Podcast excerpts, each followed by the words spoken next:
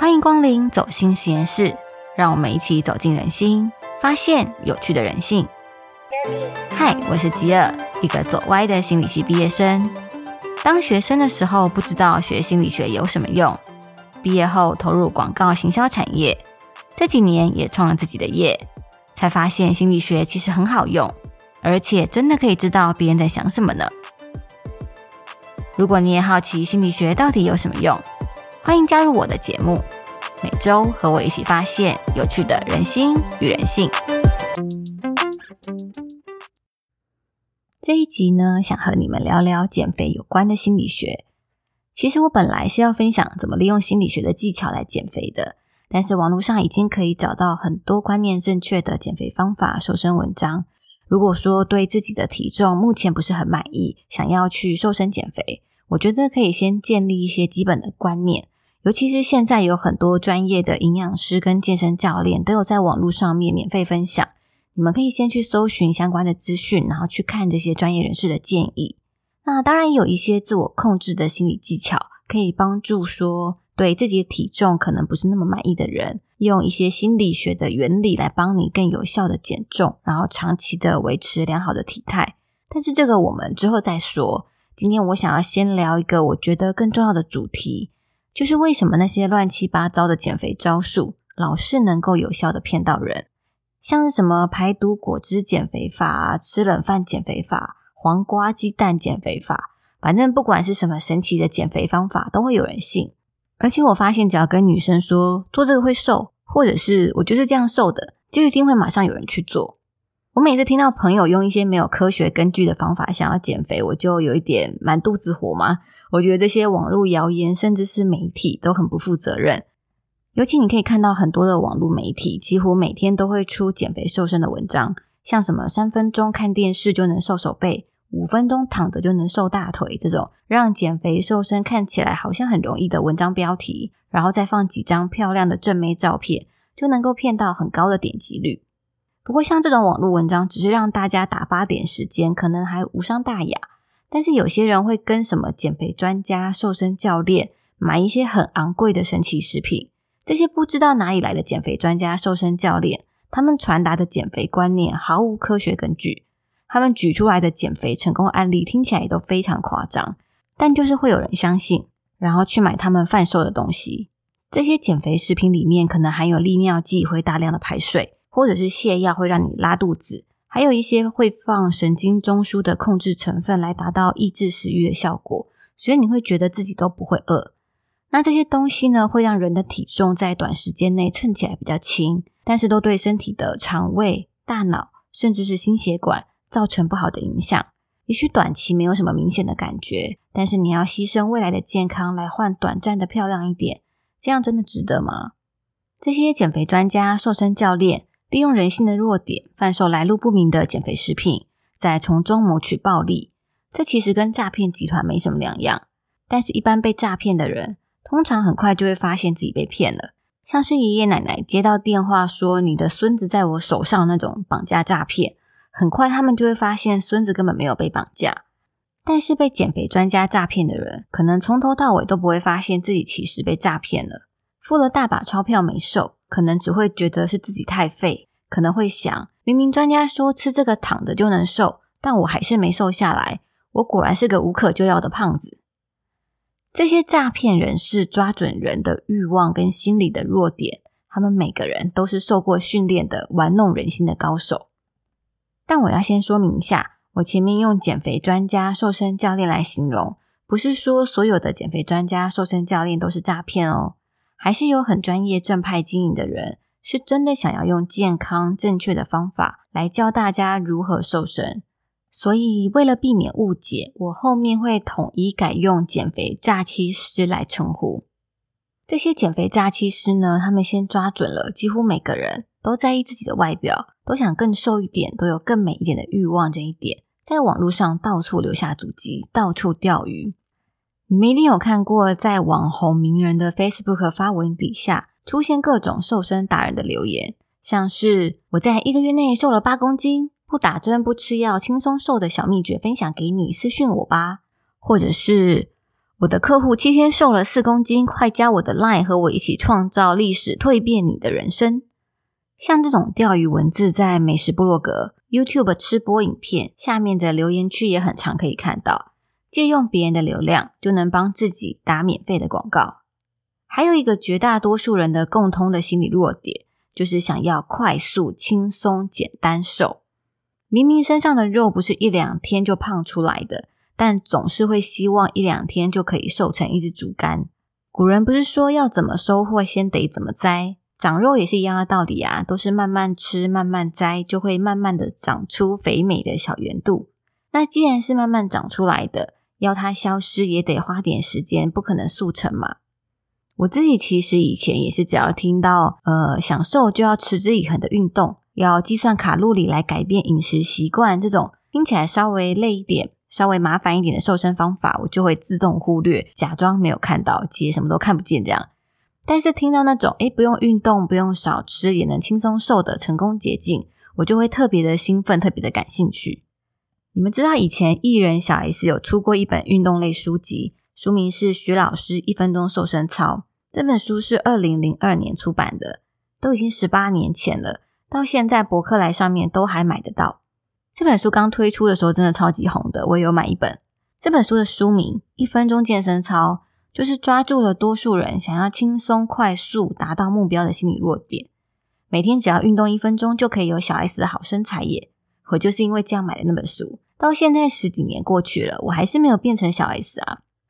在减肥诈欺界呢，还有一个必备的法宝，就是一定要搬出一些很厉害的人物，或者是没听过的神秘科技来增加商品的权威感。在美国呢，有一个心理学实验，实验的设计呢是在大学的课程里面，他请来一个号称是德国来的知名化学家。那这位实际上是一位演员的化学家呢，他就带着一瓶蒸馏水，然后但是他跟课堂里的大学生说。这个瓶子里面呢，装的是他发现的一个新的化学物质，然后让全班的同学打开瓶子闻闻看，看这个新的化学物质是什么味道。不过蒸馏水有味道吗？照理来说是没有的嘛。但是大多数的大学生们都煞有其事的形容他闻到了一些特别的味道，这就是权威的力量。所以你会看到这些减肥诈欺师的产品，像是某某祖传的中药草，能打通全身经络，加速脂肪溶解。还有美国某某教授发明的奈米代餐，能帮助脱脂；还有欧洲皇室都在喝的梦幻瘦身茶，能帮你调整成易瘦体质。我随便 Google 都可以找到超级多跟瘦身有关的神奇科技，在网络上面到处流窜。如果真的是这么厉害的新科技，又有全世界数兆美元的产业规模跟庞大的需求，教授们怎么不赶快量产，然后行销到全世界？何必躲在神秘的小群组里面偷偷卖给你呢？什么美国教授、欧洲皇室、日本研究室，都只是为了加强心理的权威感。那在煞有其事的搬出一大堆的专有名词、科技术语，来增加一般人理解的困难，就能让自己来路不明的减肥产品开始让人相信，诶，好像真的很厉害的样子哦。虽然这些减肥诈欺师说的减肥方法经常很胡来，但他们在设计诈欺课程表可是非常的用心。我有一个朋友，他买的减肥食品就有严格规定的食用方法。他规定说呢，这个食品要连续吃三天，然后每餐只能吃一小包，大概只有十到十五克吧。那除了这一小包的减肥食品呢，每天只能吃苹果，其他都不能吃。我朋友本来半信半疑，但还是乖乖的照着做。的确，在三天后，他马上就瘦了两到三公斤吧，这样等于是一天可以瘦一公斤呢，所以真的很厉害啊。这个课程设计的背后是有科学根据的，就是当人体快速的减少进食的时候，因为体内的电解质变化，就会自然的排出水分来维持人体整个渗透压的平衡。排出水分当然比分解脂肪容易又快速多了。所以第一，为了维持渗透压平衡，所以身体会自动排出水分，水分变少了，当然称起来就变轻了。第二，当遇到突然的饥饿，人体会自然先消耗身体里的肝糖。在消耗肝糖的同时呢，会一起消耗三到四倍储存下来的水分，所以只要饿个两三天，在这三天内几乎算是没吃什么东西嘛，所以必须从身体里提出至少两千大卡的肝糖，加上一并提出的储存肝糖需要的水分，就可以马上帮你减掉两公斤的重量。虽然很神奇很厉害，但是因为一般人体内的肝糖最多也就两千大卡，所以这个方法呢，就只能用三天，没有办法长期有效，而且也根本没有减到你的什么脂肪。但是这样就够了。利用增加排出的水分跟消耗肝糖储存形成的美丽错觉，就能够创造三天瘦两三公斤的 magic 神奇效果。而且减肥诈欺师们才不会跟你说这个原理，他们都是说这是因为我的减肥食品里面有专利科技，或者是我的瘦身茶里有深层溶脂配方什么的，让原本可能还半信半疑的猎物就从此彻底上钩。肥羊上钩以后，就要来慢慢的宰杀啦。等你吃了一段时间的减肥食品，当然会感觉没有一开始这么有效。这个时候，减肥诈欺师就会跟你说：“哎呀，因为你的脂肪比较有抗性，需要再喝某某茶来调理体质，就能更容易让脂肪剥离。那这个茶不贵，一包一千，一天吃两包，吃十四天只要两万八哦。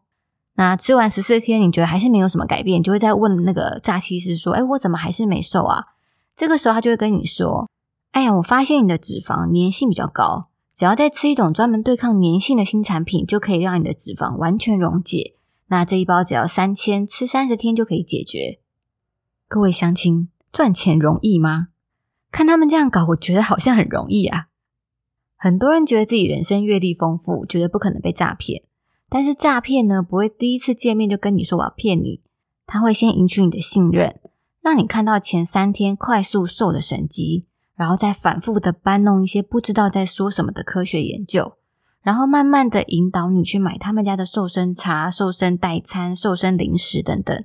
一开始的金额都不会太高，但是会一点一点的引导你掏出越来越多的钱。那减肥诈欺师呢，在旁边不断的鼓舞你说：“哎，只差一步，再投资一点就能成功。”让你觉得好像哪里怪怪的，但是又舍不得放弃，不然我前面的努力都白费了。从三千元、九千元、三万元、九万元，一次一次金额越来越高，到最后你终于付不了了才清醒。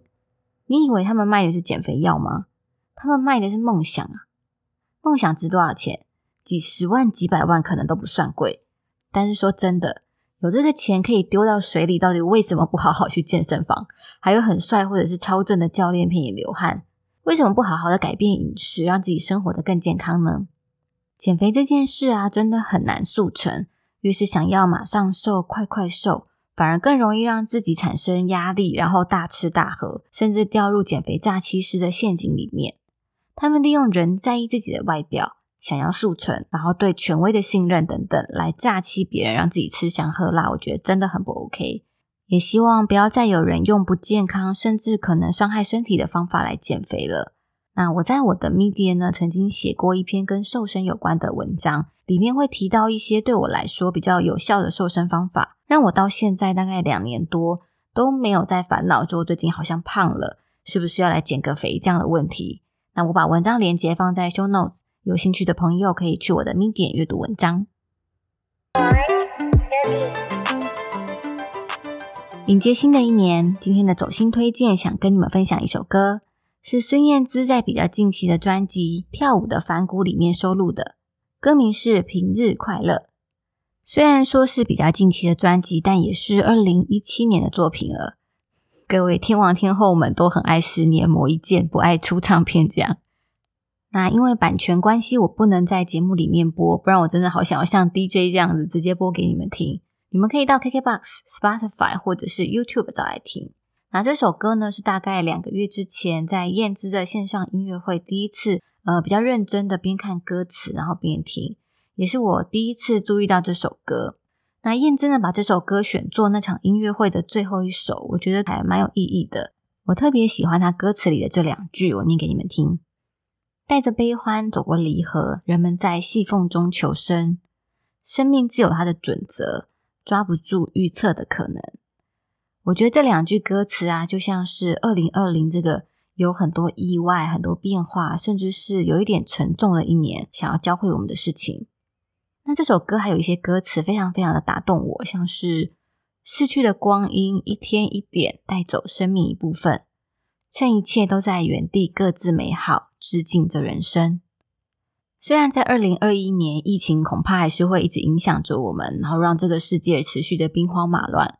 但是不管世界变得怎么样，只要自己跟家人平安、认真的去生活，每一天都是最难得的一天。所以最后就用这首歌来祝收听节目的你新年快乐，平日快乐。走心实验室，我们下个礼拜耳朵里见，拜拜。